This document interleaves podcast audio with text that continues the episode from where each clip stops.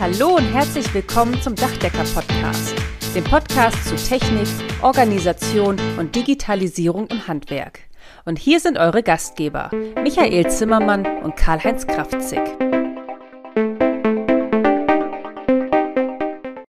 Hallo und herzlich willkommen zu unserem letzten Dachdecker-Podcast. Keine Angst, nur in diesem Jahr. Unsere Weihnachtsedition. Und das ist ein ganz besonderer Podcast, denn dafür haben wir uns auch einen ganz besonderen Gast eingeladen. Nicht nur, dass unser heutiger Gast ein Professor ist, das hatten wir noch nie in unserem Handwerker-Podcast. Er ist auch sehr prominent und ein anerkannter und ausgewiesener Experte in seinem Gebiet. Und wenn ich das so sagen darf, ich bin auch ein großer Fan von ihm und deshalb freue ich mich sehr, heute hier Professor Dr. Quaschning begrüßen zu dürfen.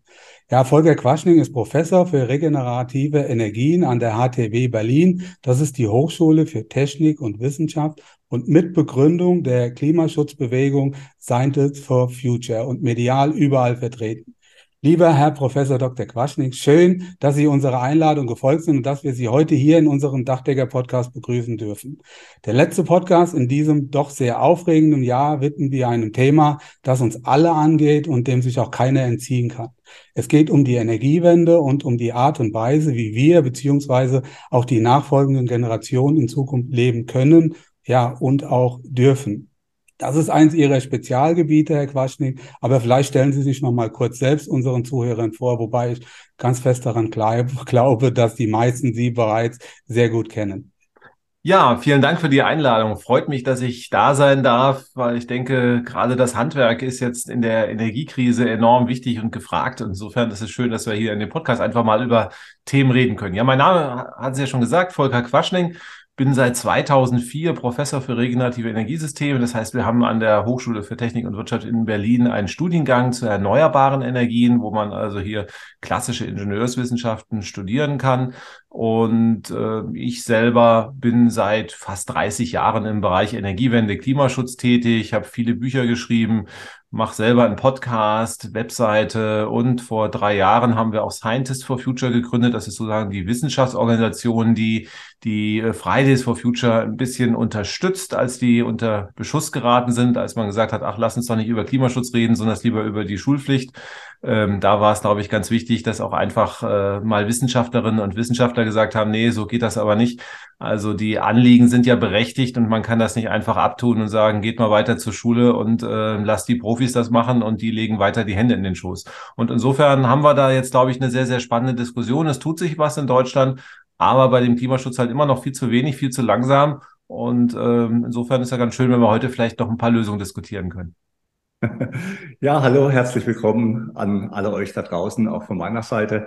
Und dem Dank von Michael schließe ich mich natürlich gerne an, Herr Professor Quaschning. Sehr schön, dass Sie heute da sind und ich auch die Gelegenheit habe, Sie mal kennenzulernen. Wir sind ja nicht nur Podcaster, wir hören ja auch viele Podcasts. Und ich mache das gern beim Laufen, wenn ich mit meinem Hund unterwegs bin. Das ist einfach eine großartige Möglichkeit, sich weiterzubilden. Und als Michael mir den Link von Ihrem Podcast und von Ihnen geschickt hat, war ich natürlich sofort Feuer und Flamme. Und ich freue mich heute wirklich sehr, wie gesagt, Sie persönlich kennenzulernen und eben mit Ihnen über die Energiewende zu sprechen. Lassen Sie uns aber mal vorab eine nicht unwesentliche Frage stellen, sonst können wir uns ja eigentlich alle unsere Bemühungen sparen. Schaffen wir das denn noch mit der Klimawende oder brauchen wir einen Plan B? Also Plan B, ähm, ja, wie soll der aussehen? Nicht? Also wir wissen, dass wenn wir den Klimaschutz nicht hinbekommen, dass die Folgen einfach katastrophal sein werden. Ähm, das klingt jetzt erstmal immer so abgedroschen. Ich versuche es einfach nochmal ein bisschen zu erläutern, dass es, die, dass es die Menschen verstehen, was auf uns zurollt. Also wir hatten äh, ja schon große Klimaveränderungen auf der Erde. Nicht? Eiszeit, Warmzeit kennt man alles. Ähm, und der Temperaturunterschied von der letzten Eiszeit bis vor etwa 100 Jahren, der lag etwa in der Größenordnung so bei drei bis vier Grad, dass man das irgendwie einordnen kann. Also haben wir einen Unterschied von drei bis vier Grad, entspricht das so einer Veränderung von einer Eiszeit zu einer Warmzeit. Und wenn man nochmal 20.000 Jahre zurückguckt, wie es in der Eiszeit ausgesehen haben, naja, die Meeresspiegel waren 120 Meter tiefer, Berlin war mit zweieinhalb Meter Eis bedeckt, dass man sich einfach mal überlegt, was bei drei, vier Grad, wie der Planet sich verändert. Also einfach, einfach, wir haben komplett andere Erde danach. Und äh, wir haben mittlerweile eine Erwärmung von 1,2 Grad. Und wenn wir Business as usual machen, wonach es momentan aussieht, dann werden wir Ende des Jahrhunderts nochmal drei, vier Grad erreichen. Also praktisch die gleiche Erwärmung wie von der letzten Eiszeit bis heute nochmal obendrauf mit den gleichen Veränderungen. Also das heißt, äh, Und dass das nicht ansatzweise gut ausgehen wird für einen extrem dicht besiedelten Planeten, ich glaube, dass äh, da braucht man jetzt nicht irgendwie Klimawissenschaften zu studieren. Und diese Dramatik, die ist vielen halt nicht bewusst, weil viele denken, naja, der Rasen ist braun und äh, zwei doppelt so warm heißt halt doppelt so viel Tage, wo der Rasen braun ist. Das ist es dann halt aber auch nicht weil wir dann einfach Veränderungen anstoßen, Kipppunkte, die einfach diesen Planeten komplett durcheinander würfeln und die Konflikte werden halt einfach dramatisch sein. Und deswegen gibt's für mich eigentlich keinen Plan B. Plan A ist, wir müssen es einfach schaffen. Und äh, da gibt's jetzt vielleicht auch schlechte und gute Nachrichten. Also damit man schaffen kann, braucht man ja drei Sachen. Wir brauchen erstmal eine technische Lösung, die man technik, technisch umsetzen kann. Wir brauchen das Geld dafür und wir müssen es auch wollen. So, jetzt gibt's erstmal ähm, das Erfreuliche, bei zwei von den drei Punkten können wir einen Haken machen. Also wir kennen die Lösung, also wir wissen, was wir zu tun haben. Das heißt jetzt nicht zurück in die Steinzeit. Also natürlich müssen wir den einen oder anderen Lebensstil verändern, aber äh, wir haben auch viele technische Lösungen, die wir einfach äh, ansetzen können, vor allen Dingen dann die erneuerbaren Energien. Die sind mittlerweile so preiswert gewesen, dass B wir sie auch bezahlen können. So, das Problem ist, hakt nur an C. Also das heißt, äh, wollen wir das umsetzen und verändern? Und da ja, ist so ein bisschen der Schlendrian. Ja, ja, ja, und vielleicht und morgen und aber doch nicht bitte alles. Und äh, auch wenn es jetzt unbequem wird, mal das Auto zu wechseln oder anders Urlaub zu machen oder so, das sind ja alles so Sachen, die damit zusammenhängen. Und dann äh, hat auch die Politik Sorge und dann passiert halt einfach nichts. Und das, das ist so das Muster, was wir seit 30 Jahren sehen. Also immer so Alibi-mäßig. Natürlich passiert was, da wird mal eine Solaranlage gebaut.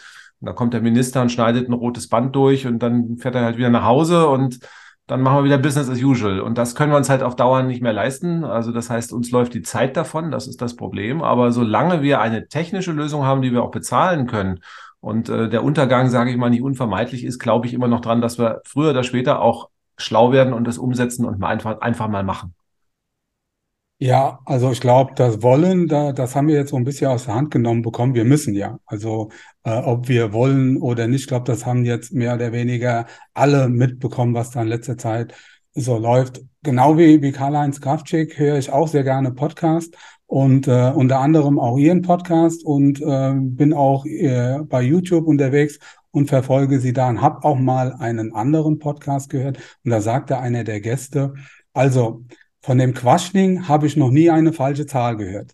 Einer ihrer Professorenkollegen. Das hat mich ehrlich gesagt sehr beruhigt, denn die Zahlen, die nutze ich auch äh, sehr oft in meinen Vorträgen, in meinen Seminaren, ähm, auch aus ihrem Buch Energierevolution jetzt, ja, was ich auch auf jeden Fall äh, sehr empfehlen kann. Und ich teile auch Ihre Meinung, auch das, was Sie in Ihrem ja, YouTube-Kanal, auf Podcast oder auch in Ihrem Buch geschrieben haben, dass wir für eine Unabhängigkeit, dass wir einen Mix aus regenerativen Energien brauchen. Da gehört die Windenergie genauso wie Solarenergie, aber auch die Biomasse mit dazu.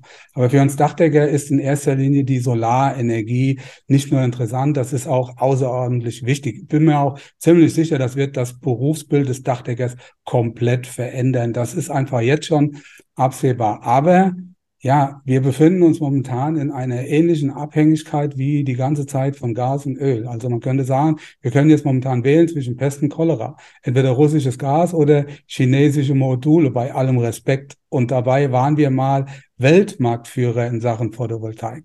Also das ist eigentlich sehr, sehr bedenklich. Aber auf der anderen Seite Schnee von gestern, die Gründe kann man diskutieren, bringt aber nichts an dieser Stelle. Aber die Frage, die sich mir dabei stellt, ja, wie können wir hier innerhalb von kürzester Zeit eine vernünftige Infrastruktur ja mit deutschen Herstellern aufbauen? Und da unser Podcast, das weiß ich, auch von Herstellern, von Handel und so weiter gelesen wird, auch aus dem Dachdeckerhandwerk oder gehört wird, haben Sie da einen Tipp für die Partner aus der Industrie hier in Deutschland? Wie können wir das bewerkstelligen?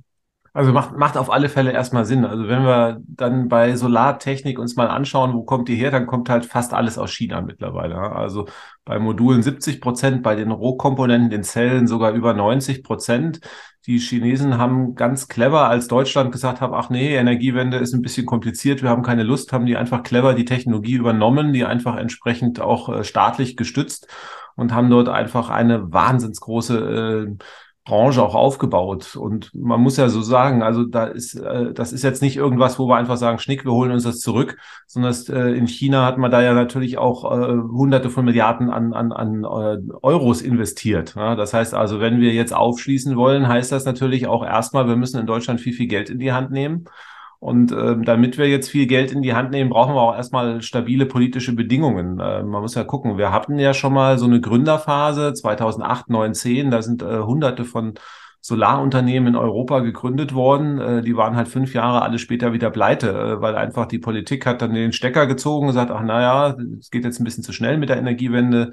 Da äh, haben die Kohlekonzerne früher oder später ein Problem mit, deswegen warten wir jetzt mal zehn Jahre und äh, da ist der Markt ja um 80 Prozent eingebrochen in Europa und das äh, würde ja auch, wenn jetzt VW wenn die Regierung entscheiden würde, irgendwie es dürfen nur noch 20 Prozent der Autos zugelassen werden, ich meine, dann hätten die Automobilkonzerne auch massive Probleme in Deutschland und das ist halt hier im Solarbereich passiert. Und nun ist natürlich auch viel Vertrauen zerstört worden. Das ist, glaube ich, so das A und O. Also das heißt, ich muss jetzt richtig viel Geld in die Hand nehmen. Also ich sag mal fünf, zehn Milliarden Euro sowas in der Größenordnung. Also wir reden nicht über Millionen, sondern über Milliarden, damit ich wirklich konkurrenzfähig werden kann zu, zu den Unternehmen in, in China.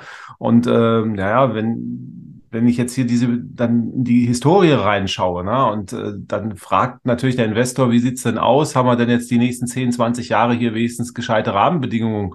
Und da muss man jetzt einfach sagen, also auch äh, jetzt ich als, als Wissenschaftler würde ich sagen, da weiß ich nicht, kommt auf die nächste Bundestagswahl drauf an. Ne? Also wenn jetzt äh, die CDU hat sich ja bis jetzt noch gar nicht geäußert zur Energiewende. Also das heißt, äh, wir reden über Kernenergie und über Fracking oder sonst irgendwas, aber ein ganz klares Bekenntnis zum Beispiel, dass es mit der Energiewende in der Geschwindigkeit so weitergeht, wie jetzt die jetzige Regierung plant oder ob das dann doch wieder zurückgedreht wird, wie wir das schon mal gemacht haben. Dieses gibt's nicht. Und das ist natürlich Gift für Investoren. Deswegen würde ich mir wünschen, dass wir erstmal in Deutschland alle an einem Strang ziehen. Also dass äh, nicht nur die Regierung ähm, Ziele macht, die ja auch noch nicht ausreichen, sondern dass das auch die Opposition sagt, ja, für Deutschland ist das einfach wichtig. Wir haben gar keine andere Wahl und deswegen, egal wie, wie die nächste Bundestagswahl ausgeht, wir stehen zu diesen Entscheidungen. Ich glaube, das wäre erstmal das A und O. Früher werd, sonst werde ich keinen Investor finden. Wer, wer steckt da fünf Milliarden Euro rein, wenn er damit rechnen muss, dass in drei Jahren wieder alles wieder zurückgedreht wird? Und ähm, das ist das A und O. Deswegen, wir brauchen hier erstmal parteiübergreifend über alle äh, demokratischen Parteien einen Konsens dass wir das hier in Europa haben wollen. Und ähm, wenn wir diesen Konsens haben, dann haben wir natürlich erstmal was Wichtiges, nämlich ein klares Signal. Dann braucht man natürlich auch eine Unterstützung von, von politischer Ebene, also das heißt ähm, günstige Kredite, irgendwelche Standorte. Aber da haben wir ja Erfahrungen mit Tesla und so hat das ja auch geklappt. Äh, oder auch mit den anderen Ansiedlungen, Intel, was wir jetzt hier in den neuen Bundesländern haben. Also ich denke mal, eine Solarfabrik könnte man dann vermutlich auch ansiedeln. Aber ich glaube, so diese, diese Rahmenbedingungen müssen erstmal setzen, weil keiner hat natürlich Lust, ähm, da so viel Geld zu verbrennen. Also man denke nur zum Beispiel Bosch hat, glaube ich, über eine Milliarde Euro verloren, als die beim letzten Mal in die Solarbranche eingestiegen sind. Das machen die halt nicht nochmal, ohne dass äh, sie da gewisse Sicherheiten haben. Und deswegen ist erstmal die Politik gefragt. Und dann äh, haben wir durchaus noch clevere Unternehmen in Deutschland. Also wir haben auch eine sehr, sehr gute Solarforschung. Also deswegen kann ich mir schon vorstellen, wenn alle an einem Strang ziehen, wie wir das jetzt bei diesen LNG-Terminals, bei den Flüssiggas-Terminals, da klappt das ja auch. Das sind ja auch Rieseninvestitionen. Und da äh, lässt man auch mal äh, fünf gerade sein, sagen, komm, irgendwie, äh, das genehmigen wir jetzt mal ein bisschen schneller und gucken da nicht so genau hin. Und ähm, das müssten wir natürlich auch im Solarbereich machen. Und dann sind die Chancen aber gar nicht so schlecht. Das ist, glaube ich, die richtige Entwicklung. Also von uns Dachdeckern aus, wir sind voll am Start hier in Baden-Württemberg, sowieso mit der Solaranlagenpflicht auch äh, für Gebäude im Bestand ab nächstes Jahr. Viele Kollegen sind noch ein bisschen zurückhaltend, gehen aber auch langsam auf diesen Weg. Wir versuchen Netzwerke zu bilden, sei es jetzt hier bei uns lokal mit Energieversorger Badenova oder auch, dass die Handwerker untereinander vernünftig zusammenarbeiten, wird wichtig sein, Elektriker und Dachdecker, weil wir schaffen das alle nur gemeinsam. Ich bin in Freiburg, ja, ich wohne und lebe, arbeite in Freiburg. Ich kannte den Georg Salvermoser noch persönlich damals, als die erste Solarfabrik hier in Deutschland gebaut wurde. Die ist gerade zwei Straßen von mir entfernt.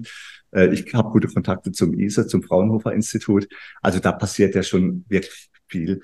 Und wir haben jetzt auch schon ein paar Podcasts tatsächlich mit Politikern gemacht aus Baden-Württemberg ähm, von, vom Landtag. Und was mich jetzt freut, ist zum einen, dass man also merkt, dass wenn man auf Politiker mal vernünftig zugeht und nicht nur so ein Politiker-Bashing macht, so ihr taugt eh alle nichts und seid ganz furchtbar, dann öffnen die sich auch. Und ich glaube, denen ist die Lage auch bewusst. Was mir gut gefällt, ist, dass gerade junge Politiker, wir haben mit einer jungen Politikerin vom Landtag gesprochen, die sind total offen, was das Thema angeht. Und von daher glaube ich, sind wir da schon auf einem guten Weg, wenn wir alle miteinander reden und das auf den Weg bringen. Es gibt ja auch Hersteller, die jetzt erste Solarziegel auch in Deutschland produzieren. Also wir bringen das zurück. Was wir aber merken, ist, die Bürokratie ist ein Riesenproblem für uns.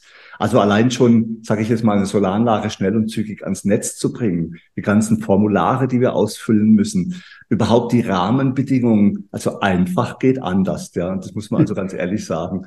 Und wir sind ja Praktiker, ja. Michael Zimmermann und ich, wir haben unseren Dachdeckerbetrieb. Wenn es morgen regnet, müssen wir eine Lösung dafür finden. Da können wir nicht sagen, wir denken jetzt erstmal zwei Wochen drüber nach und dann ist das komplette Haus voll Wasser gelaufen. Was meinen Sie, wie können wir den Draht zu den Politikern noch besser ausbauen? Wie können wir unsere Wünsche noch besser darstellen, das flankierend unterstützen, dass wir auch als Handwerk noch etwas Druck von unten bringen? Ja, ganz wichtig ist immer die Sorgen natürlich vor Ort an die äh, Abgeordneten weitergeben. Ne? Also es gibt ja immer äh, dann entsprechend die äh, Wahlkreisabgeordnetenbüros und äh, die Abgeordneten, wo es auch Sprechstunden gibt. Ich glaube, äh, da wird ganz viel über andere Sachen geredet, aber dass man einfach bei der Energiewende, dass man da äh, entsprechend Druck auch aufbaut, weil natürlich gibt es immer verschiedene Leute, die an, an den Politikerinnen und Politikern zerren. Und äh, natürlich äh, den größten Einfluss haben dann immer die äh, Lobbyistinnen und Lobbyisten, große Konzerne oder auch Verbände, die leisten sich ja dann viele hautamtliche Menschen, die dann im Bundestag ein- und ausgehen. Die werden halt sehr häufig gehört und ich sage mal in Anführungszeichen die kleinen Menschen vor Ort natürlich weniger. Und das äh, spiegelt sich dann natürlich dann auch im Gewicht der politischen Entscheidungen wieder. Also gar nicht mal vielleicht bewusst. Ja, also, aber wenn ich jetzt irgendwie zehnmal mit dem äh, einen Lobbyisten essen gehe und einmal mit meinem äh, Leuten aus dem Wahlkreis oder sowas äh, in der Bürgersprechstunde sitze, dann hat man einfach ein Ungleichgewicht. Man hört das zehnmal so häufig und das verfängt dann halt einfach. Das, das hört man ja bis hin dazu, auch jetzt in Baden-Württemberg, wenn man sich jetzt also auch von äh, grünen Spitzenleuten Aussagen anguckt oder von dem Ministerpräsidenten, dann hat man schon den Eindruck, dass er zum Beispiel auch sehr häufig mit der Automobilindustrie zusammen ist und einfach dann Aussagen unreflektiert übernimmt weil er einfach die zehnmal gehört hat und dann ist das immer so ein bisschen auch, auch so, ein, so ein Gedankenprozess. Ne? Wenn ich es zehnmal gehört habe, muss es ja schon irgendwie stimmen und ähm, reflektiert dann auch so eine Entscheidung und solche Aussagen dann gar nicht mehr. Und ähm, das führt natürlich dazu, dass ähm, leider die groß, großen Unternehmen und Lobbyisten halt einfach auch mehr Macht und Einfluss in Deutschland haben, als es eigentlich gut wäre. Und deswegen muss man schauen, also gerade ja auch das Handwerk oder die einfachen Leute werden weniger gehört. Und das kann man vielleicht äh, dann hinbekommen, indem man das Gespräch einfach auch sucht. Das ist dann, äh, man kann sich jetzt nicht beschweren, wir werden nicht gehört, wenn man nicht versucht, auch mit den Leuten zu reden. Und ich glaube, das ist ganz wichtig. Und äh, wie Sie schon gesagt haben, wenn man auf die Leute zugeht, wenn man also mit den Politikerinnen und Politikern das Gespräch sucht, ähm, dann kriegt man auch Termine und äh, ich glaube auch, man, man wird gehört. Und wenn dann einfach häufiger die, die gleichen Fragestellungen, die Themen an, an die Menschen rangetragen werden, dann sehen sie auch, das ist ein Problem und dann werden sie auch versuchen, Lösungen dafür zu entwickeln. Ja, ja, vieles ist eine Sache der Kommunikation, da sehe ich genauso. Aber vieles ist auch so ein Stück weit politisch gesteuert. Also ich musste schmunzeln, als ich, ähm, war das auf YouTube, also als Sie mal gesagt haben, ja, wir haben momentan drei Krisen zum Preis von einer. Ja, das, ähm, wenn es nicht so traurig wäre, könnte man sogar äh, darüber lachen. Aber es ist de facto so, die erste Energiekrise, also die erste Krise ist ja die Energiekrise. Da hat ja Fridays for Future schon vor längerem die Finger in die Wunde gelegt. Also Sie haben ja auch gesagt, richtigerweise, Sie stehen hinter den Forderungen dieser jungen Menschen, wir auch. Also wir persönlich, Karl-Heinz Kraftwerk und ich sowieso, aber auch als Berufsorganisation, wobei man sagen muss, dass sich da manche Ältere schon so ein bisschen schwer tun, ja, sich von vermeintlich jüngeren, unerfahrenen Menschen den Spiegel vors Gesicht halten zu lassen. Und ich habe das Gefühl, so reagiert auch die Politik immer zugunsten ihrer Kunden. Also ob das jetzt am Ende die Konzerne sind, ja, aber in erster Linie mal die Alten. Ja, weil wir einfach in der Überzahl sind. Ja, diese, ja diese, das ist einfach so. Die Jungen kann machen, was sie wollen. Ja, die sind in der Minderzahl, obwohl sie noch so Recht haben und die Politik will einfach gewählt werden. Das ist ein großes Problem. Ja, muss man ganz ehrlich auch mal ansprechen. Das heißt also, dass wir Alte auch ja dahinter stehen. Das ist, glaube ich, so ein Stück weit äh, die die wichtige Botschaft. Die zweite Krise war Corona. Die hat das alles eigentlich nur verwässert. Also auf einmal haben wir Energie eingespart obwohl wir ja eigentlich gar nicht anders der durften. Ja, wir waren ja mehr oder weniger, waren ja so ein Stück weit auch eingefangen. Ja, und die dritte Krise, die macht uns jetzt erstmal deutlich, wie fragil unser Energiebeschaffungssystem überhaupt ist. Also äh, aber das wirkt sich jetzt auch im Preis aus. Jetzt haben wir auf einmal gemerkt, okay, wir können so nicht weiter. Wir müssen jetzt auf regenerative Energien umsteigen. Jetzt schreit alles nach der Wärmepumpe und nach PV-Anlage. Ja, die Industrie hat sehr schnell reagiert. Also diese Preise sind auf, äh, die Preise sind die, durch die Decke geschossen. Aber was mir so ein bisschen fehlt bei dieser ganzen Betrachtungsweise, wie sieht das überhaupt mit der Gebäudehülle aus? Ja, also die Wärmepumpe allein und die PV-Anlage kann sie auch nicht richten. Also nach meinem Dafürhalten funktioniert das nur in der Kombination mit Energieeinsparung und Energieproduktion. Also die Gebäudesanierung, die Hüllflächensanierung, auch gerade dann, wenn es darum geht, dass wir auch das Gebäude als Masse nutzen, um da auch ein Stück weit Energie zu speichern. Wenn jetzt beispielsweise die Sonne auch im Winter mal scheint, dass wir die Wärmepumpe ein bisschen höher laufen lassen, weniger Energieverluste durch die Gebäudehülle zulassen. Ja, das wird hierbei gar nicht berücksichtigt. Oder habe ich da einen Denkfehler oder wie sehen Sie das? Naja, wir müssen schauen, wir haben ja, wie gesagt, über die Dramatik der Klimakrise geredet und auch über die Forderungen der jungen Generation. Und eigentlich äh, wissen wir, dass wir bis 2035 klimaneutral sein müssen. Und äh, dann kann man sich halt einfach überlegen, äh, dass das, was jetzt eigentlich, also wenn wir jetzt, sag ich mal, die Uhr 50 Jahre zurückdrehen und dann irgendwie so einen Masterplan erstellen würden, das und das und das ist zu tun, ähm, der, den können wir heute gar nicht mehr anwenden. Also bei dem Masterplan würde natürlich da erstmal stehen, zuerst alle Gebäude sanieren. Ja? Ähm, so, dafür brauche ich aber Zeit. Also in 15 Jahren werde ich nicht alle Gebäude anfassen können ja? oder alle Dächer sanieren. Gar keine Chance. Wer soll das machen? Also das heißt, äh, natürlich jedes Gebäude, was saniert ist, jedes Dach, was, was optimiert ist, ist perfekt. Ja, also deswegen, ähm, ich will ja nicht sagen, dass das nicht nötig ist. Nur, ähm, was kriegen wir in 15 Jahren hin? Ne? Wir haben eine Sanierungsrate von einem Prozent wenn wir uns vielleicht anstrengen, dann kommen wir vielleicht auf zwei, ja, dann haben wir in 15 Jahren, also wenn wir, wenn es wirklich ganz gut kommt, können wir vielleicht 20, 30 Prozent der Gebäude sanieren. So der Rest wird so sein, wie er heute ist. Also dem müssen wir einfach ins Auge gucken. Und ähm, da müssen wir schauen, dass wir dann auch äh, mit dem Rest äh, dann die nicht optimalen Lösungen hinbekommen. So, wir wissen auch als nächstes, dass wir mit der Gasheizung keine Chance haben, klimaneutral zu werden. Also erstmal ähm, brauch, brauchen wir dafür fossiles Gas in großen Mengen, was wir die bekannten Probleme ja verursacht. Und äh, jetzt gibt es immer Menschen, die sagen, da könnten wir Wasserstoff hernehmen. Ähm, den werden wir in diesen Mengen für einen vernünftigen Preis nicht erzeugen können. Also insofern ähm, ist eigentlich die Lösung trotzdem ganz klar, wir müssen eigentlich wirklich die Gasheizung verbieten. Dänemark hat das 2003 schon gemacht. Also da hat man einfach gesagt, äh, ab 2003 kommt keine neue Gasheizung mehr rein. Wenn die Gasheizung kaputt ist, dann muss halt was anderes eingebaut werden. Und äh, diese Entscheidung haben wir in Deutschland ewig lange vor uns hergeschoben. 15 Jahre zu spät jetzt getroffen. Das heißt also, in zwei Jahren ist das ja auch in Deutschland zumindest mal der Fall, dass man, ähm, ja, das ist wieder so eine typisch deutsche Lösung. 65 Prozent der Heizung muss dann regenerativ sein. Das heißt aber de facto, dass man im Einfamilienhausbereich im Neubau zu, bei der Sanierung zumindest mal keine Gasheizung mehr einbauen wird. Und ähm, das ist auch erstmal die richtige Entscheidung. Die Wärmepumpe funktioniert auch im Bestand. Das gibt's immer so ein bisschen die, die, äh, das Vorurteil, dass man äh, ja, eine Fußbodenheizung braucht und dass das Gebäude perfekt gedämmt sein muss. Das hilft natürlich. Also je besser das Gebäude gedämmt ist, desto weniger Energie und Strom brauche ich.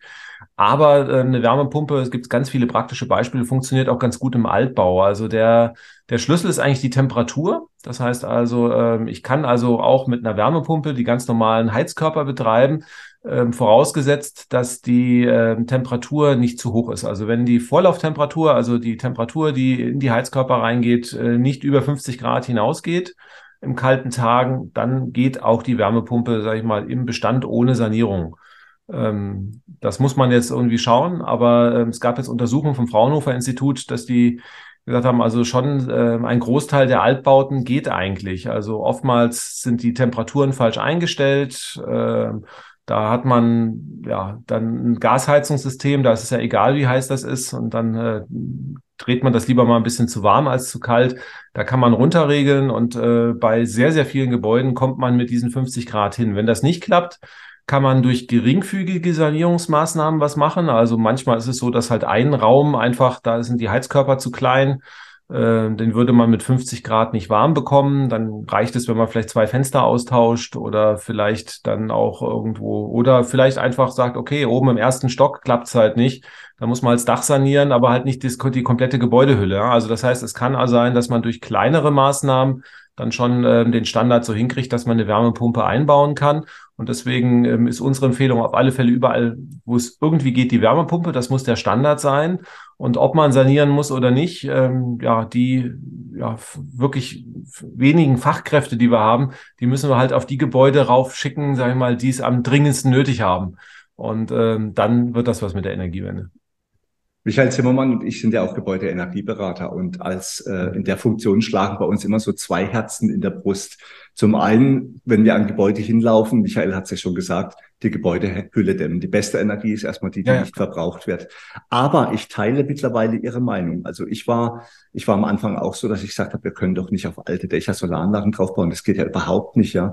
Die sind dann für 15, 20, 30 Jahre fast die keiner mehr an. Viele meiner Kollegen oder unserer Kollegen und Kolleginnen sehen das übrigens genauso. Aber ich gebe Ihnen recht wir kommen hier nicht auf Strecke, wenn wir immer erst alles fertig sanieren wollen, bis wir mal Solar aufs Dach draufbringen. Natürlich wird es auch wie bei der ersten Solarwelle auch wieder sehr viele Schadensfälle geben. Es ist halt nun mal nicht jeder geeignet, ähm, Solaranlagen aufs Dach zu bauen. Deswegen hier vielleicht doch auch mal mit dem Dachdecker seines Vertrauens vor Ort sprechen. Das ist sowieso nie die schlechteste Empfehlung. Aber ich sehe es wie Sie, ja. Wenn wir, wenn ein Kunde eine Solaranlage will, dann soll er die bekommen. Klar muss man prüfen, dass jetzt nicht gerade irgendwie das Dach zusammenbricht oder ständig Wasser reinläuft. Aber wenn wir das Dachdecker nicht machen, macht es eh irgendjemand. Von daher muss man da schon mal mit umgehen. Was mir jetzt aber auffällt, ich mache jetzt die ersten Angebote für nächstes Jahr in Baden-Württemberg, dass wir haben eine, eine brutale Preissteigerung, so mit 15, 18 Prozent in den letzten zwei Jahren bei Materialien und bei Lohn auch jetzt dann gehabt wir werden echt teuer, ne? das muss man auch wirklich mal sagen. Also wir schieben momentan in Deutschland die Preise so abartig nach oben, dass immer mehr Kunden auch sagen, mir reicht das Geld nicht für eine Sanierung und eine Solaranlage. Und da muss man natürlich abwägen, was hier der richtige Weg ist. Was immer in der Vergangenheit immer sehr hilfreich war, waren Fördermittel. Wir haben ja die 15-prozentige BEG-Förderung oder einen 20-prozentigen Steuerbonus bezogen auf drei Jahre für die Dachsanierung. Aber das ist auch nicht so die richtige Entlastung. Die KfW gibt einen Kredit von 3,49 Prozent für Solaranlagen. Das ist auch nicht wirklich günstig.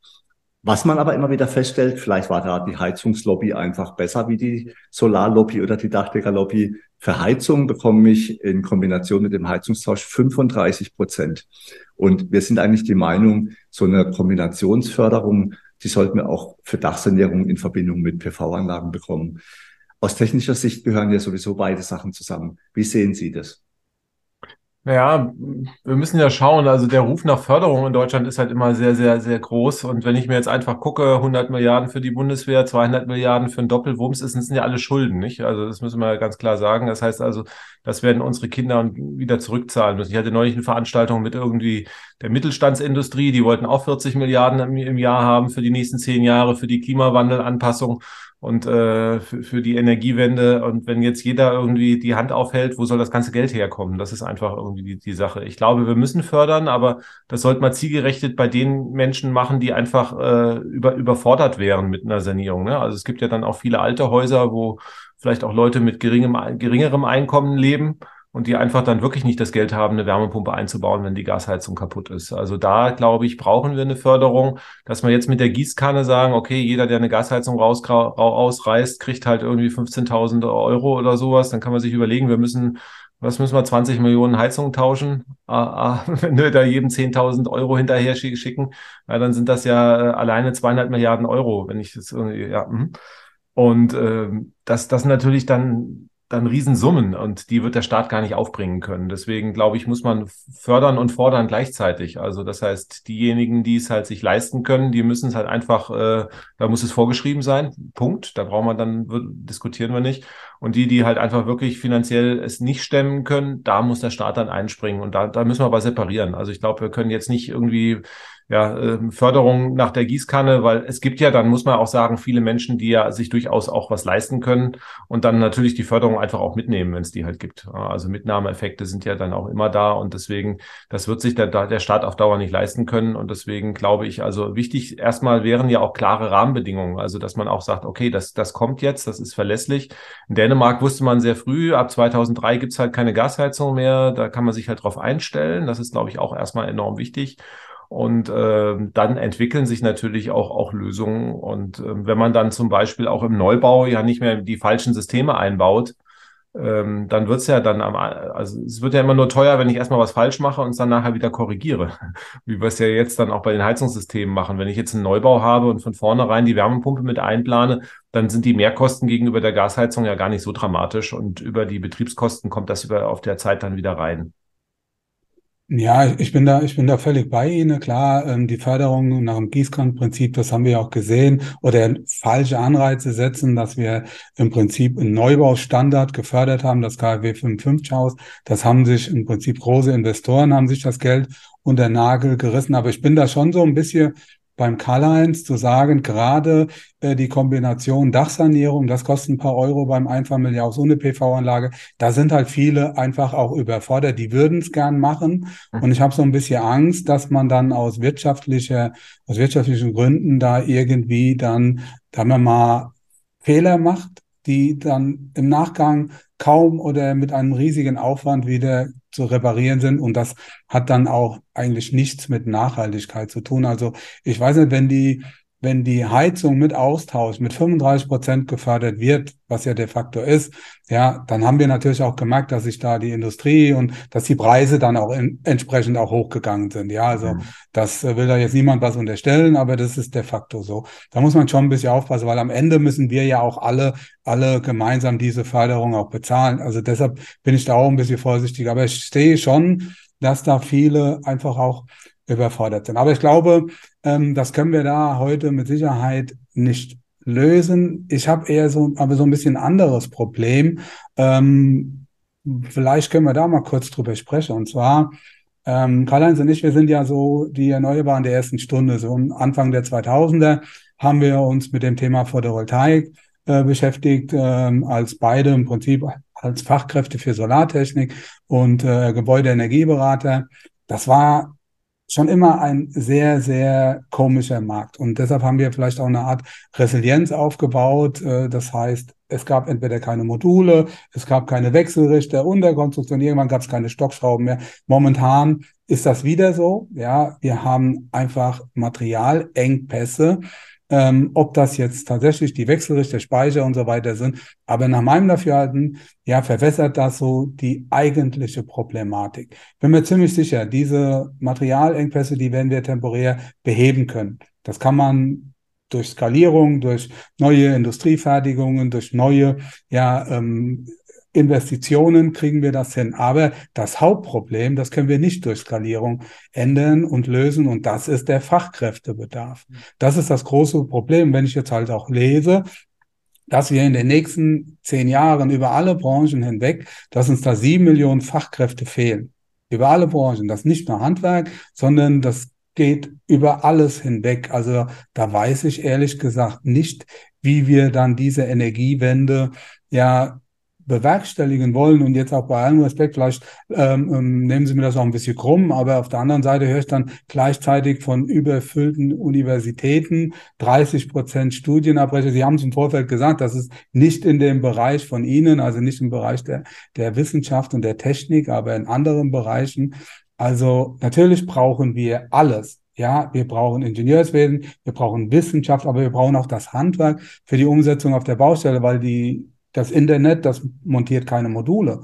Ja, also haben Sie da eine Idee, wie wir dieses eigentliche Problem, wenn wir das Materialproblem gelöst haben, wie wir das angehen können? Also da fehlt mir ehrlich gesagt so ein bisschen auch die Idee dafür. Also Sie haben ja gesagt, es, es trifft alle, alle Branchen äh, oder ähm, das heißt also ja nicht nur das Handwerk, nur ja, das Handwerk ist natürlich besonders gebeutelt momentan. Das lag halt auch daran, dass ja man irgendwie einen schlechten Ruf bekommen hat, äh, ganz unverschuldet, nicht? Wenn man sagt, ach komm, da irgendwie auf dem Dach, da ist kalt und irgendwie und äh, dann regnet es auch noch und dann geht doch lieber irgendwo studieren. Da sitzt du dann am warmen Schreibtisch. ist jetzt auch nicht mehr so diesen Winter, aber bei 19 Grad Raumtemperatur. Ja, aber ähm, das war ja so ein bisschen die Story, die man lange Zeit erzählt hat. Und das hat schon dazu geführt, dass natürlich mehr Leute studiert haben. Ich muss auch sagen, aus, aus, aus Sicht der Hochschule mehr als eigentlich für die Hochschulen gut gewesen wären. Also nicht jeder, der bei uns ist, der äh, äh, gehört dann auch dahin. Also das heißt, äh, man braucht auch kluge Leute fürs Handwerk, aber die brauchen natürlich erstmal vor allen Dingen äh, ja zwei rechte Hände, sag ich mal, um gescheit arbeiten zu können und äh, dann auch noch ein bisschen Verständnis dafür. Da, da haben wir durchaus Leute, die dann sich aber tu schwer tun, zum Beispiel mit irgendwie in den Untiefen der Mathematik, was ja dann irgendwie, man muss ja jetzt auch nicht immer ein Doppelintegral lösen können, um irgendwie gute Sachen für die Welt machen zu können. Und deswegen glaube ich, ist das ganz wichtig. Wir haben jetzt bei uns auch so erste Ideen. Es gibt also jetzt äh, bei der Gebäudetechnik eine Kombination wo dann also mit der, mit der, der Innung und äh, mit der Hochschule dann ein Orientierungsjahr stattfindet, wo sich dann im ersten Jahr die, die äh, Schülerinnen und Schüler, die ja selber noch gar nicht wissen, wo es hingehen soll, dass die sich da mal ausprobieren können und dann nach einem Jahr entscheiden, ach, mache ich, gehe ich lieber halt in den praktischen Bereich oder lieber an die Hochschule. Das glaube ich sind so neue Modelle, die soll man weiter ausbauen. Ich glaube, das ist ganz wichtig, weil wir haben auch viele Menschen, die einfach irgendwas machen und nachher feststellen, das ist ja doch nicht das, wie ich es mir vorgestellt habe. Also wichtig wäre, dass man die Menschen auch wirklich dahin dirigiert, wo sie am Ende glücklich sind. Das ist ähm, nur, nur zufriedene, motivierte Menschen machen am Ende auch gute Arbeit. Und ähm, deswegen, da müssen wir mehr Wert drauf legen. Und wir müssen natürlich auch ähm, der jungen Generation auch erklären, ja, dass, dass die Technik halt einfach auch wichtig ist, sowohl äh, im Handwerk als auch dann im Studium. Und dass nicht alle irgendwo ähm, ja nur Manager werden können. Und äh, das ist momentan so ein bisschen bei der Berufswahl. Also Betriebswirtschaft ist nach wie vor nachgefragt, aber mhm. Technik und Handwerk wenig. Und das ist natürlich fatal auf Dauer halt für die Energiewende. Nichtsdestotrotz haben wir gesagt, fünf Millionen Fachkräfte fehlen. Also wir können da ein bisschen was verschieben, aber wir werden natürlich irgendwie diese Lücke so nicht, nicht schließen können wir werden in Deutschland früher oder später auch über Migration äh, nachdenken müssen. Und äh, wir sind eine alternde Gesellschaft. Ähm, da gehen mehr Leute in Rente, als junge Menschen nachkommen äh, die nächsten Jahre. Und das heißt, das Fachkräfteproblem wird ja nicht kleiner, auch wenn wir die Leute besser sortieren, sondern es wird größer werden. Und ähm, das Thema muss man ganz klar diskutieren. Und da müssen wir uns clever überlegen. Das war ein sehr heißes Eisen in Deutschland. Das hat man über Jahre äh, nicht wirklich angefasst weil man einfach irgendwie politisch immer Angst hatte, dann da Wählerstimmen zu verlieren, weil äh, ja man doch eher eine gewisse Abneigung hat.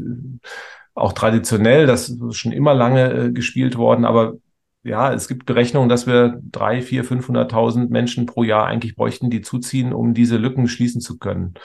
Und ähm, ich weiß jetzt, dass zum Beispiel der Bundesverband Solarwirtschaft ist gerade auch äh, dabei, im Ausland zu schauen. In Indien gibt es zum Beispiel viel gut qualifizierte Kräfte, die auch schon ausgebildet sind. Mhm. Ja, die, die können jetzt aber nicht nach Deutschland, weil denen der Deutschtest fehlt. Und dann ist mal die Frage, ob man da nicht ein bisschen kreativer sein kann.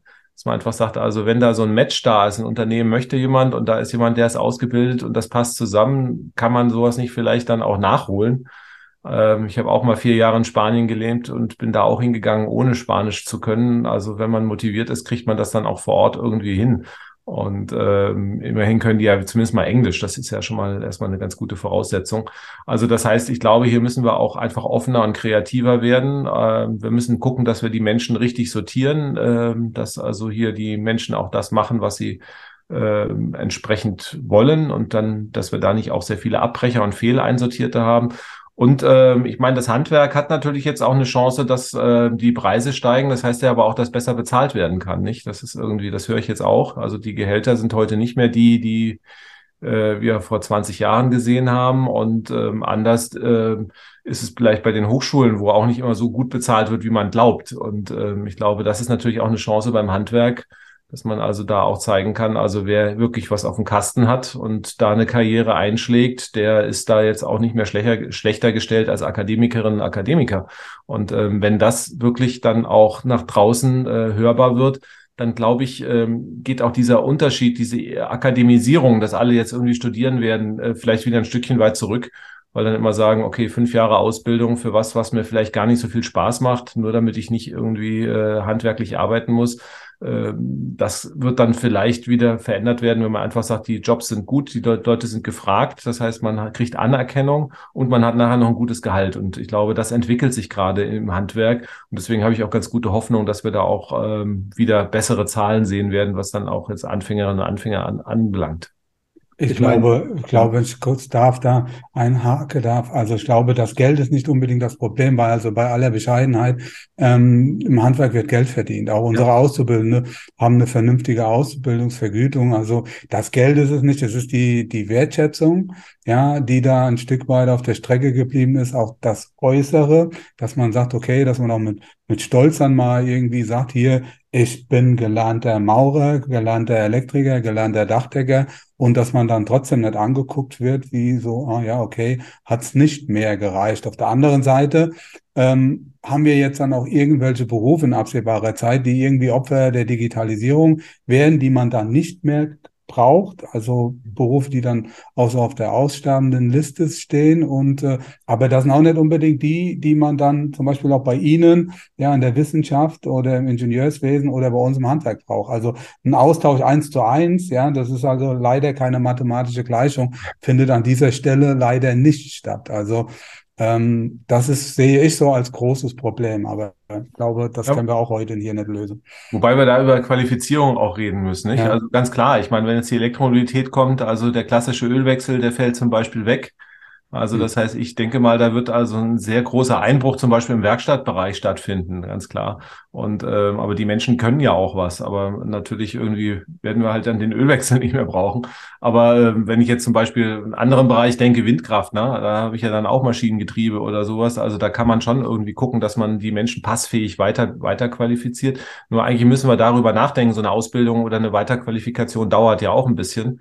Also wir äh, können jetzt nicht warten, bis das Kind im Brunnen gefallen sind und äh, die Menschen alle freigesetzt werden. Dann hat man dann wieder ein Riesenproblem. Dann hauen die irgendwie bei der Agentur für Arbeit auf und äh, die können so schnell die Leute gar nicht verarbeiten, wie sie dann entsprechend kommen. Deswegen wäre da auch wieder eine sehr, sehr clevere Politik gefragt, die einfach sagt, okay, in den nächsten zehn Jahren werden so und so viele äh, Fachkräfte dort äh, entsprechend freigesetzt werden und wir bieten jetzt schon mal Weiterqualifizierungspfade äh, an, so dass, dass man die Menschen, die einfach rechtzeitig das erkennen, dass man die einfach schon mal dann rüberlenken kann. Und dann haben wir so eine Win-Win-Situation, ohne dass wir eine Notlage schaffen äh, bei, bei Menschen, die um ihren Arbeitsplatz bangen und auf der anderen Seite Lücken schließen, die da sind, äh, wo wir wissen, die werden wir auch in zehn Jahren noch haben. Und ähm, da ist halt wieder die Politik gefragt, um das dann hinzubekommen.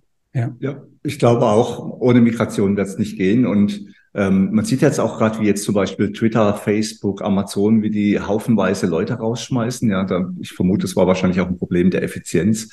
Wenn man manchmal so YouTube-Videos gesehen hat, wie gechillt man bei diesen IT-Firmen arbeitet, da weiß man nicht wirklich, was sie den ganzen Tag so gemacht haben.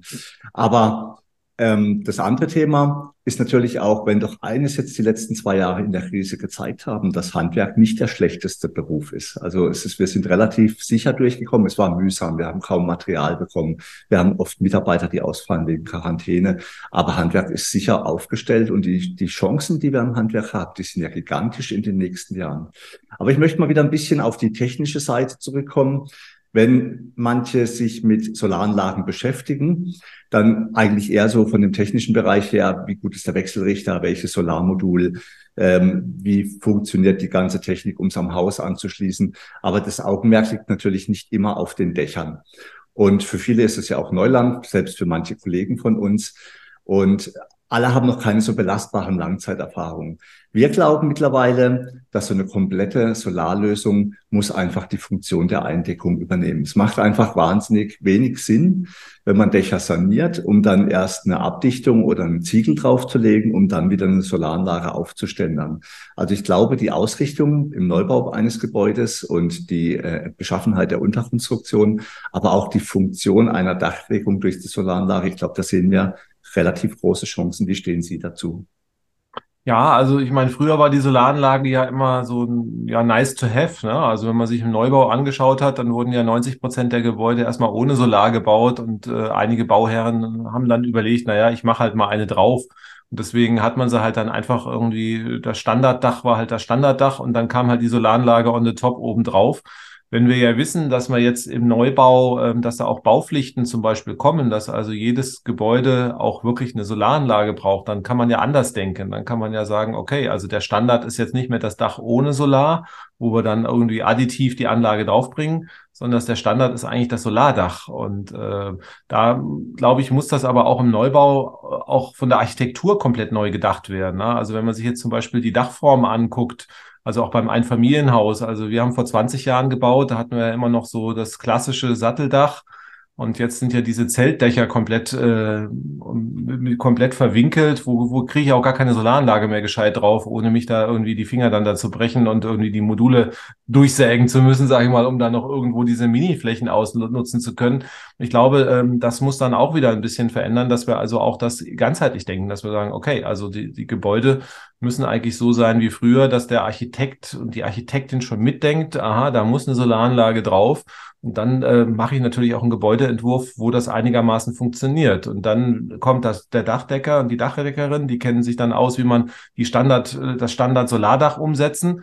Und ähm, ja, wenn man dann wirklich dann wirklich von dem Entwurf bis hin zur Ausführung im Handwerk dann alles in einem äh, denkt, dann können wir dann auch, glaube ich, a wesentlich bessere Erträge haben. Wir können das kostengünstiger hinbekommen und auch dann die Geschwindigkeit erreichen, die wir für die Energiewende brauchen. Und deswegen äh, hoffe ich mal, dass jetzt, also, dass es gut, gut ist, dass wir einfach auch über Baupflichten reden. Ne? Also das heißt, wenn man äh, die ganze Zeit immer mit Freiwilligkeit und sonst irgendwie, das führt immer nicht dazu, dass man Standardlösungen kriegt. Wenn das einfach mal vorgeschrieben ist, dann, dann meckern erstmal alle kurz und dann stellen sich aber alle auf die neue Situation ein. Und das ist, glaube ich, eine Riesenchance, die wir jetzt nutzen sollten. Hm, ja, ja, also ich, ich sehe das genauso, auch gerade was Karl-Heinz eben angesprochen hat, ähm, auch gerade so Indach, Lösung oder Solarziegel, da trifft ja Bauprodukt auf Elektrotechnik. Dazu brauchen wir natürlich auch hm, ja, valide Regeln, auf die man sich dann auch verlassen kann. Und gerade im Bereich der Dachsanierung ist das ein wichtiges Thema, weil so eine PV-Anlage ja auch nochmal irgendwo mit 20 Kilo zu Buche schlägt und viele ältere Dächer sind so ein bisschen ausgereizt. Schneelast ist ein Thema, kommt eine neue Wärmedämmung drauf. Also ich glaube, dass ist, ähm, das ist schon auch ein wichtiges Thema und unsere Aufgabe als Dachdecker ist dafür zu sorgen, dass eine PV-Anlage auch nachhaltig ist, also langfristig auf dem Dach bleibt, dass keine Schäden entstehen und da, da sehen wir erst einmal so uns in der Pflicht und das machen wir auch, indem wir da Regeln aufstellen, dass das auch für alle funktioniert. Aber eine andere Frage, die mich auch immer wieder beschäftigt und zwar, ähm, wir reden momentan immer darüber, dass wir Energie einsparen, dass wir Energie erzeugen wollen. Aber in erster Linie geht es doch darum, dass wir den CO2-Ausstoß vermindern, verhindern. Das ist doch das primäre Ziel. Und dafür kann man Energie einsparen. Dafür macht es Sinn, fossile Brennstoffe zu verbannen und dafür dann auch mit regenerativen ähm, äh, Energien zu arbeiten. Aber am Ende wäre es doch auch mindestens genauso wichtig, dass wir CO2 beispielsweise durch Photosynthese binden innerhalb oder auf den Grundstücken durch Dachbegrünung, ähm, durch Fassadenbegrünung, aber auch wenn ich einen Baum im Garten einpflanze, ja, wenn ich vielleicht keine andere Möglichkeit habe. Es geht doch am Ende um die, um den CO2-Ausstoß der Gebäude. Das kann ich ja mit verschiedenen Maßnahmen optimieren, oder?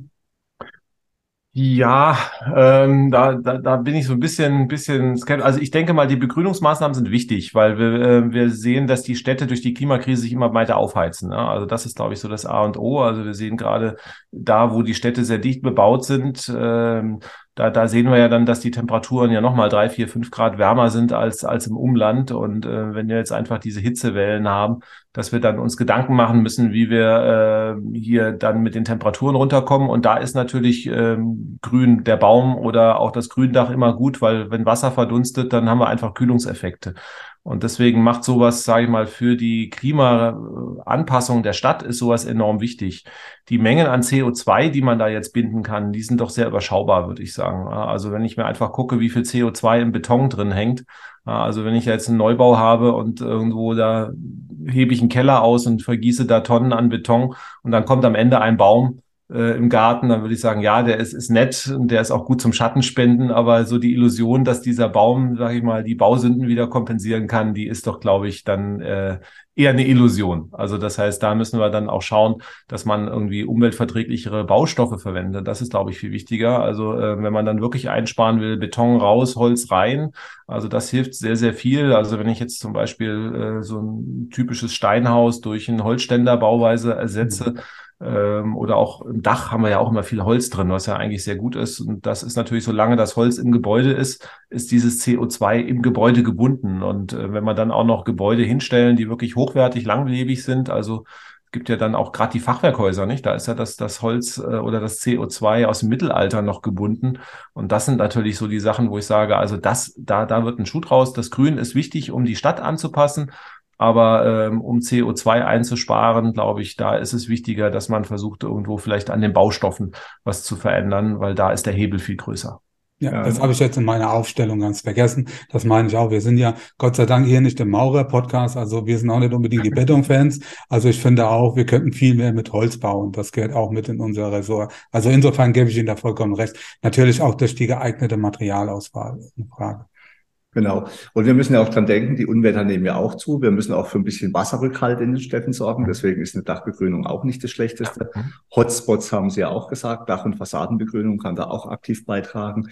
Hier bei uns in Freiburg, wir haben, sind ja eigentlich mehrheitlich auch grün gesteuert, aber die grüne Fraktion bei uns in Freiburg sind die stärksten Bautreiber. Die sind natürlich auch, die sind natürlich auch getrieben durch die Wohnungsnot. Und was ich halt immer schade finde, ist, wir versiegeln halt Flächen und schaffen keinen neuen Grünraum auf den, auf den Dächern oben drauf. Und das finde ich halt extrem schade. Also meistens geht dann das Geld aus, wenn man oben am Dach ankommt. Und da könnte man schon noch mehr machen.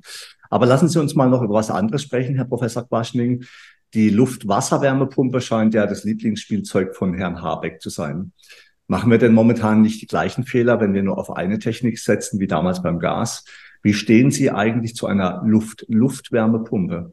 Wenn wir mal genügend regenerative Energien im Sommer erzeugen, sozusagen im Überschuss, dann kann man mit solchen Systemen ja auch zur Klimatisierung nutzen. Gerade unterm Dach könnte das ja hilfreich sein, auch im Hinblick auf die zunehmende Erderwärmung und die längeren Sommer, die wir haben. Und im Winter kann man dieses System als Heizung nutzen, gerade auch dann, wenn die Wärme, Warmwassererzeugung über Boiler und Durchlauferhitzer funktioniert und ein Umbau des Warmwassersystems einen unverhältnismäßig hoher Aufwand mit sich bringt. Wie stehen Sie zur Luft-Luft-Wärmepumpe? Ja, muss man sagen, kommt natürlich auch immer aufs Gebäude drauf an. Nicht? Also wenn ich jetzt im Neubau drin bin, natürlich perfekt. Ja? Also das heißt, äh, wenn ein Gebäude perfekt gedämmt ist, dann äh, kann ich mir auch die Heizkörper komplett sparen und das dann einfach über ein Luftsystem dann regeln braucht man sowieso eine, eine kontrollierte B- und Entlüftung, dass man versucht, also die Abluft, äh, die Energie dann auch noch äh, über einen Wärmetauscher zu führen im Gebäude lässt. Und da kann man natürlich perfekt eine, eine Luft-Luft-Wärmepumpe dann auch, auch integrieren. Wenn ich jetzt in eine Gebäudesanierung reingehe und da eh schon Heizkörper verbaut sind, irgendwie wasserführend und äh, dann, dann muss man sich überlegen. Also äh, dann kann es natürlich sein, dass die Luft-Wasser-Wärmepumpe ganz gut ist. Es kann aber auch sein, dass man eine Kombilösung irgendwo hinbekommt, dass man einfach sagt, okay, also äh, Jetzt für Gebäude zum Beispiel, die wir vorhin so gesagt haben, naja, klappt es überall, die Wärmepumpe einzusetzen? Dann gibt es einzelne Gebäude, wo es halt nicht ganz so einfach ist, aber dann kann man sagen, okay, dann bauen wir halt die Luft-Luft-Wärmepumpe ein, die dann ähm, ja bis äh, wir haben ja gar nicht mehr so extrem kalte Winter, ne? Also für die Normaltemperaturen ausreicht und ähm, wenn es dann wirklich mal minus 10 oder minus 20 Grad ist, dann springt halt noch ein zweites Heizungssystem an, was das wasserführende System, was eh schon da ist, weiterlaufen lässt. Also insofern kann man sich da schon intelligente Lösungen überlegen und ich glaube, da muss man einfach erfinderisch sein. Also alles, was Gas reduziert und das Gas aus dem System rausbringt, ist gut. Und wenn dann einfach eine Luft-Luftwärmepumpe da eine, preiswerte Alternative ist, dann ähm, muss man durchaus darüber nachdenken, ob das nicht ein Plan B ist. Also es gibt ja sogar auch jetzt im Internet sehr schöne Videos so von Do-it-yourself, dass man also auch die Klima Klimaanlagenlösung. Also muss man natürlich mögen, weil man hat dann also draußen natürlich diese Lüfterkiste hängen. Und ähm, so wie man das halt in Südeuropa kennt, dass man in jedem Gebäude, äh, in jedem Raum so, eine, so eine Klimaanlage einbaut, also die dann einfach die warme Luft in die Gebäude rein reinpustet, kann man machen. Ist eine relativ äh, preiswerte Lösung eventuell, weil diese Wärmepumpen also diese, diese Klimaanlagen sind halt vergleichsweise billig, weil die halt in Millionen Stückzahlen halt auch in den, den südlichen Ländern verkauft werden.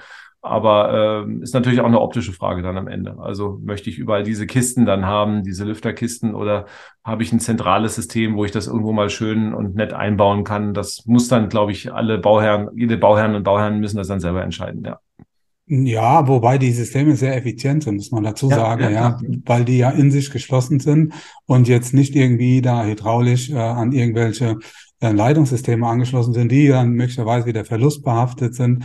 Insofern, es gibt Multisplit-Geräte und vor allen Dingen merken wir als Dachdecker immer mehr, äh, die Dinger werden aufs Dach montiert. Also kamen auch mhm. schon einige Klimatechniker auf uns zu, haben wir da Lösungen für, weil so eine Luftwasser-Wärmepumpe jetzt gerade in Großstädten, da habe ich in der Regel auch nicht immer so den Platz dafür. Insofern glaube ich schon, dass das eine nicht zu, ja, unterschätzende Technik ist. Also ja, vor allen Dingen auch von der, von der Effizienz. Ja, ja gerade gerade die Lüfterkisten sind ja ein Problem bei den Wärmepumpen, auch, auch von, von der Geräuschentwicklung. Also ja, ähm, oftmals kommt man wahrscheinlich gar nicht am Dach vorbei als, als Aufstellungsort. Also gerade jetzt, wenn man jetzt dicht, dicht bebaute Gebiete hat und irgendwo, wenn ich das auf die irgendwie äh, auf die Straße stelle oder so, dann, dann steht es immer irgendjemand vorm Schlafzimmer. Und äh, dann hat man natürlich da auch wieder Geräuschprobleme und Konflikte vorprogrammiert. Also insofern denke ich auch, dass man da wenn man da clevere Dachlösungen noch entwickelt. Ähm, es gibt auch noch andere Systeme, die, die auch, auch sehr spannend sind, dass man also auch ähm, thermische Kollektoren verwendet zum, zum Vorwärmen, ne? also die man dann auch ins Dach integriert. Äh, die wären natürlich dann sehr effizient, aber da muss man wahrscheinlich noch ein bisschen Entwicklungsaufwand betreiben, dass die dann auch mal ausgereift sind, die Systeme. Da darüber reden wir schon seit langem. Es gibt auch viele Prototypen, aber so die, die perfekte Serienlösung habe ich dann noch nicht gesehen. Und ähm, das wäre natürlich eine schöne Sache, dass man also auf dem Dach äh, durch, durch sogenannte Hybridkollektoren, das ist also auch eine Möglichkeit, dass man also einen Kollektor hat, der einerseits Solarstrom erzeugt, auf der anderen Seite dann halt Luft vorwärmt und ähm, dann lässt man einfach dann praktisch die Luft unter den Solarmodulen durchströmen. Sie wird vorgewärmt und mit dieser, dieser Luft kann ich dann die Wärmepumpe betreiben und habe dann diese, diese hässliche Lüfterkiste nicht mehr. Das wäre natürlich eine sehr elegante Lösung. Vielleicht auch mal in fünf oder zehn Jahren Standard, aber momentan ist es halt noch so ein bisschen ja eine Nischentechnologie. Aber da tut sich auch ein bisschen was mit der Weiterentwicklung der Technologien. Ja, ja, das sehe ich auch so. Also das muss man, tut mir persönlich auch ein bisschen leid, dass momentan so die Thermie hinten runterfällt in der Technik, obwohl sie auch durchaus ähm, sehr effizient ist. Ja, alles stürzt sich momentan auf Photovoltaik. Karl-Heinz hat es gesagt. Ja, man ist da nicht sehr systemoffen. Und was ich gerne jetzt hier an der Stelle aufnehmen würde nochmal, das ist äh, ja ihren, ja, ihren Einwand zu sagen, hier, wir müssen gucken, dass wir die fossile ähm, Energien so ein Stück weit von unserer Energiespeiseliste verbannen. Und ähm, dann komme ich so auf das Thema Speicher.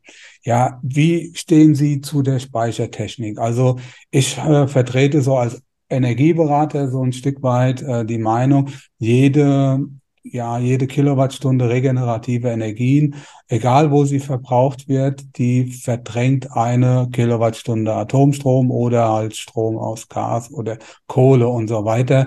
Und äh, so ein Speicher erzeugt keine Energie, sondern er verbraucht die in erster Linie. Also wenn wir mal so viel regenerative Energien in unserem Netz haben, dass wir Überschuss haben, haben wir aber noch nicht, dann ist ein Speicher vielleicht ein wichtiges Thema.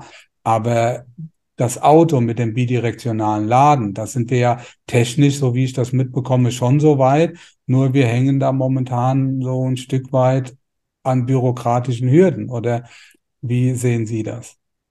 Ja, ähm, Speicher brauchen wir für die Energiewende in einer ganz anderen Dimension. Das meiste wird ja künftig die Solarenergie und die Windenergie machen und die schwanken nun mal. Das heißt also, der Speicherbedarf, der wird um Faktor ja mehr, viele hundert steigen. Ja? Also das heißt, wir haben jetzt Stromspeicher, die vielleicht eine halbe Stunde weit reichen. Und wir müssen auch mal dann künftig mal zwei Wochen abdecken. Also das heißt eine ganz andere Größenordnung. Deswegen werden wir sehr, sehr viele Speicher brauchen. Also Energiewende ohne Speicher wird nicht funktionieren.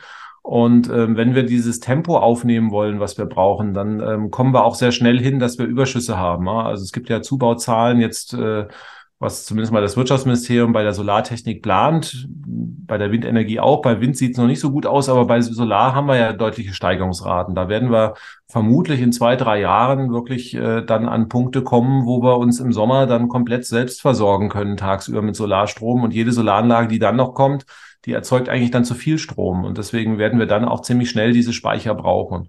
Und ähm, ja, da gibt es dann verschiedene Lösungen. Also das heißt, es wird jetzt nicht der eine Speicher sein, da hatten Sie schon gesagt. Also man kann natürlich jetzt äh, mit äh, Elektroautos was arbeiten. Also da stehen ja gigantische Batteriespeicher rum die dann äh, künftig in der Lage sein werden, eine ganze Nacht zu über, überbrücken. Man, denen muss man natürlich beibringen, dass wenn äh, dann Mangel ist, dass also aus der Autobatterie auch mal ins Netz was zurückgespeist wird.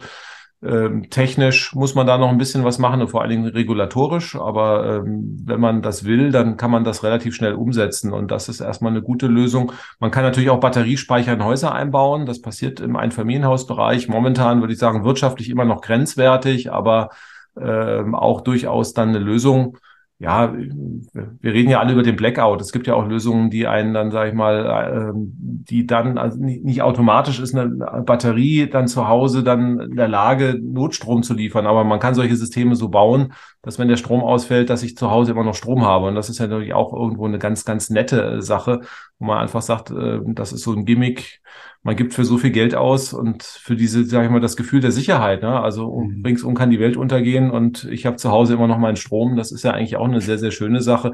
Und dann kann man dafür ja auch mal wieder Geld ausgeben. Wärmespeicher ist eine andere Sache. Auch da ist wieder äh, interessant, weil Warmwasserspeicher ist halt einfach die preiswerteste Art, auch Energie zwischenzuspeichern. Und ähm, da haben halt die Häuser auch die Möglichkeiten. Bis hin dazu, wenn ich die Wärmepumpe habe, dass ich mit dem Gebäude an sich ja speichern kann. Ne? Ich habe ja viel Masse im Gebäude und wenn wir dann einfach äh, Überschüsse im Netz haben, dann kann man einfach der Regelung sagen, komm, jetzt drehen wir mal die Gebäudetemperatur um ein Grad nach oben, das merke ich kaum.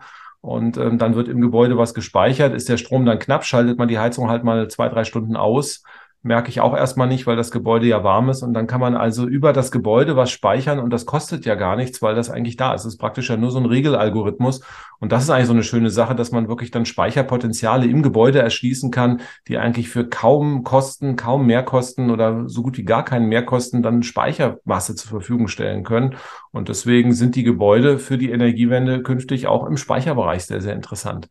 Mhm, auf jeden Fall. Und da kommen wir, gerade was die ähm, Wärmespeicherung in den Gebäude angeht, kommen wir wieder zu dem Thema Sanierung der Gebäudehülle. Ja, das spricht dann wieder ein Stück weit dafür, gerade was das Dach angeht. Weil das Dach ja in der Regel gerade bei Steildachkonstruktionen so ein bisschen auch das fragile Bauteil eines sonst sehr massiven Gebäudes ist. Und das könnte dann auch durchaus etwas mehr Masse vertragen. Mhm. Ja, also äh, Herr Professor Quaschning, es war ein super Interview, hat sehr viel Spaß gemacht. Ich könnte jetzt hier stundenlang weiter mit Ihnen diskutieren. Vielleicht an dieser Stelle noch ähm, vielleicht der Hinweis, Sie haben ja auch relativ gute Kontakte auch zu der jungen Generation Fridays for Future. Also wir würden uns freuen, da auch als klimaschützendes Handwerk des Dachdeckerhandwerks auch unseren Beruf mal mit dem, was wir so tun als Klimaschützer, ob das das Grüner, die Fassadenbegrünung oder auch Dachsanierungen oder auch Photovoltaik so ein Stück weit äh, auch mal zu zeigen, was wir so machen, auch in unserem Bildungszentrum. Wenn Sie mal irgendwie die Möglichkeit haben,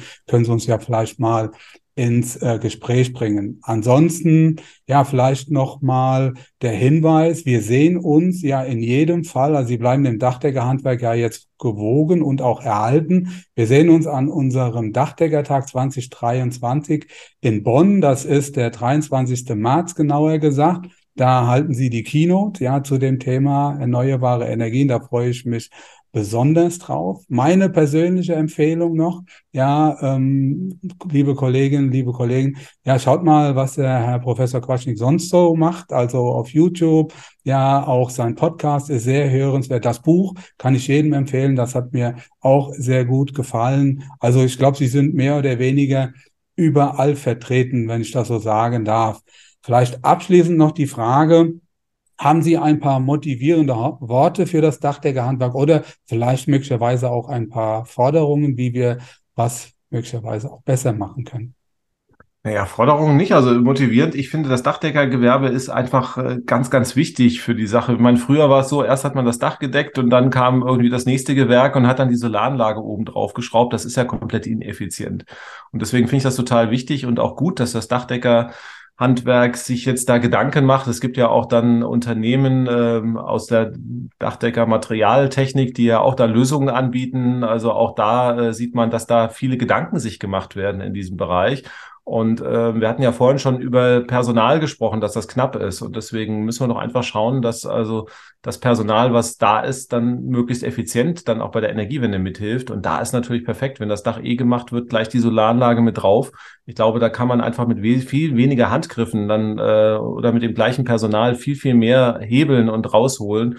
Und deswegen finde ich das so enorm wichtig. Und ich glaube, diese Arbeitsteilung, die müssen wir auch hinkriegen. Wir brauchen auch die Elektrikerinnen und Elektriker, aber äh, die sind eigentlich viel zu schade, um auf dem Dach rumzukraucheln. Wenn ja. wir einfach die Anzahl der Anlagen so steigern müssen, dann müssen die äh, unten äh, dann die Anlage anschließen und die Menschen, die sich auf dem Dach auf, auskennen, die müssen die Anlagen montieren. Und wenn wir diese Arbeitsteilung hinkriegen, dann kriegen wir wahrscheinlich bei der Energiewende viel, viel mehr Tempo hin. Und deswegen finde ich das so, so wichtig, dass das äh, Dachdeckerhandwerk sich da auch so für die Energiewende jetzt stark macht und dafür interessiert. Ja, sehr schön. Also vielleicht an dieser Stelle noch kurz, Karl-Heinz, wenn ich darf. Und zwar ähm, Kooperation auch mit dem Elektrohandwerk. Das ist ein ganz wichtiges Thema. Wir haben also auch aus unseren Fehlern der vergangenen Jahre gelernt. Wir haben auf Bundesebene mit den Zentralverbänden haben wir eine Kooperation mit dem Elektrohandwerk. Das machen wir auch auf Landesverbandsebene, weil genau wie Sie sagen, ja, das Elektrohandwerk ist auch eine Schlüsselfigur in der Energiewende. Die werden gebraucht für Smart Home, die werden gebraucht für die Wärmepumpe anzuschließen und natürlich für die PV-Anlage anzuschließen. Und bei allem Respekt, ja, da haben die genug zu tun. Da haben, brauchen sie nicht auf dem Dach rumzukrabbeln. Und äh, das ist unsere Aufgabe. Wir sind die Profis auf dem Dach und wir, wir können da auch sehr gute, sehr gute Kooperationen eingehen. Also nochmal ein wichtiges Thema an der Stelle. Genau. Und wir bieten ja auch jetzt mittlerweile umfangreiche Lehrgänge an. Der PV-Manager, der in vielen Bundesländern jetzt schon läuft, ist sehr hilfreich. Ja, Herr Professor Quaschning, ganz, ganz herzlichen Dank. War ein super spannendes Gespräch. Hat mich wirklich sehr gefreut, Sie kennenzulernen. Ist ein besonderer Podcast, unser Weihnachtspodcast. Freuen wir uns immer, wenn wir besondere Persönlichkeiten drin haben. Herzlichen Dank, dass Sie sich die Zeit genommen haben und dabei gewesen sind. Eine weitere Premiere gibt es diesen Podcast, wird es das erste Mal auch zum Sehen geben. Wir haben ja bisher nur Audio-Podcasts, die es auch weiterhin geben wird. Das wird der erste Podcast sein, den wir auf YouTube veröffentlichen. Wir schreiben alles in die Show Notes rein mit allen Links, selbstverständlich auch alle Links zu Herrn Professor Quaschning. Da könnt ihr nochmal nachschauen. Wir hatten erst Corona, dann Krieg. Mittlerweile sind wir das fast schon gewohnt und es fühlt sich für uns mittlerweile fast wie das neue Normal an. Und ich befürchte auch, dass es uns noch ein paar Tage begleiten wird. Das nächste Jahr kann auch noch mal anspruchsvoll werden. Hängt natürlich auch sehr davon ab, wie lange der Krieg noch äh, weiter bestehen bleibt. Es ist nicht immer schön und einfach, aber ich glaube, wenn Handwerk eines gezeigt hat, es ist der stabile Fels in der Brandung. Wir sorgen für Sicherheit für die, für die Menschen in Deutschland und wir alle sind da gefordert, das auch weiterhin voranzutreiben. Von meiner Seite, Herr Professor Quaschning, nochmal ganz herzlichen Dank. Auch an euch, liebe Zuhörerinnen und Zuhörer. Kommt gut über die Weihnachtsferien, lasst es euch gut gehen, startet gut ins neue Jahr, bleibt gesund und erfolgreich. Ja, dem kann ich mich nur anschließen, Herr Professor Quaschning. Vielen Dank ja, für das tolle Gespräch, hat sehr viel Spaß gemacht. Liebe Zuhörerinnen, liebe Zuhörer, macht's gut, frohe Weihnachten, gute Rutsch und bleibt gesund bis im neuen Jahr. Danke, tschüss. Tschüss. Damit sind wir nun am Ende vom heutigen Podcast. Wir wünschen euch viel Freude bei der Arbeit und dass auch in Zukunft alles optimal bedacht ist. Wenn euch der Podcast gefallen hat, freuen wir uns, wenn ihr ihn euren Freunden und Kollegen weiterempfehlt und auch in den sozialen Medien liked und teilt. Bis zum nächsten Mal, wir freuen uns auf euch. Euer Michael Zimmermann und Karl-Heinz Kraftzig.